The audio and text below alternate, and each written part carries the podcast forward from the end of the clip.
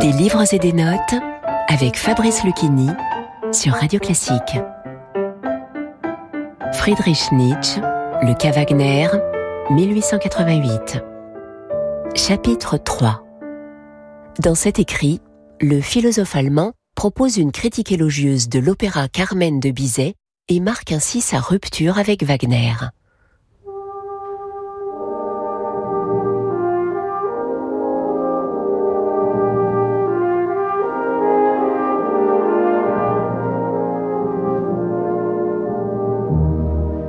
Et encore une fois, je me sens devenir meilleur lorsque ce Bizet s'adresse à moi, et aussi meilleur musicien, meilleur auditeur. Est-il possible de mieux écouter? J'ensevelis mes oreilles sous cette musique. J'en perçois les origines. Il me semble que que j'assiste à sa naissance. Je tremble devant les dangers qui accompagnent n'importe quelle hardiesse. Je suis ravi des heureuses trouvailles dont Bizet est innocent. Et chose curieuse, chose curieuse au fond, je n'y pense pas, où j'ignore à quel point j'y pense, car des pensées toutes différentes roulent à ce moment-là dans ma tête.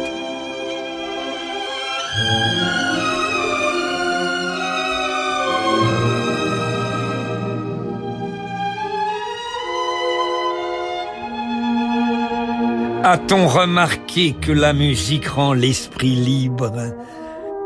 Qu'elle donne des ailes à la pensée? Que l'on devient d'autant plus philosophe que l'on n'est plus musicien?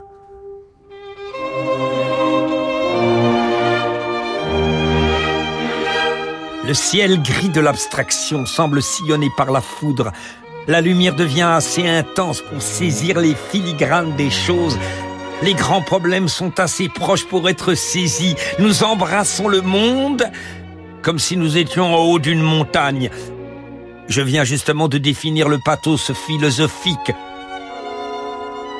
Et sans que j'en m'en aperçoive, des réponses me viennent à l'esprit.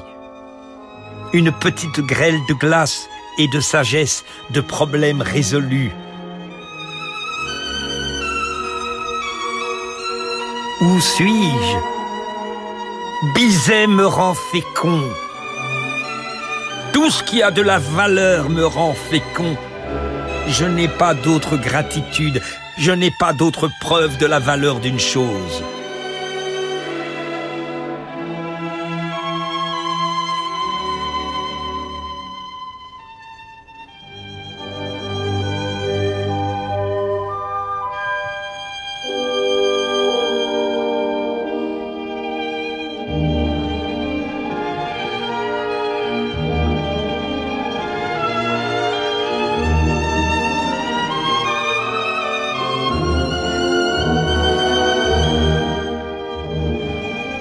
Vous écoutiez une lecture du cas Wagner de Friedrich Nietzsche par Fabrice Lucchini.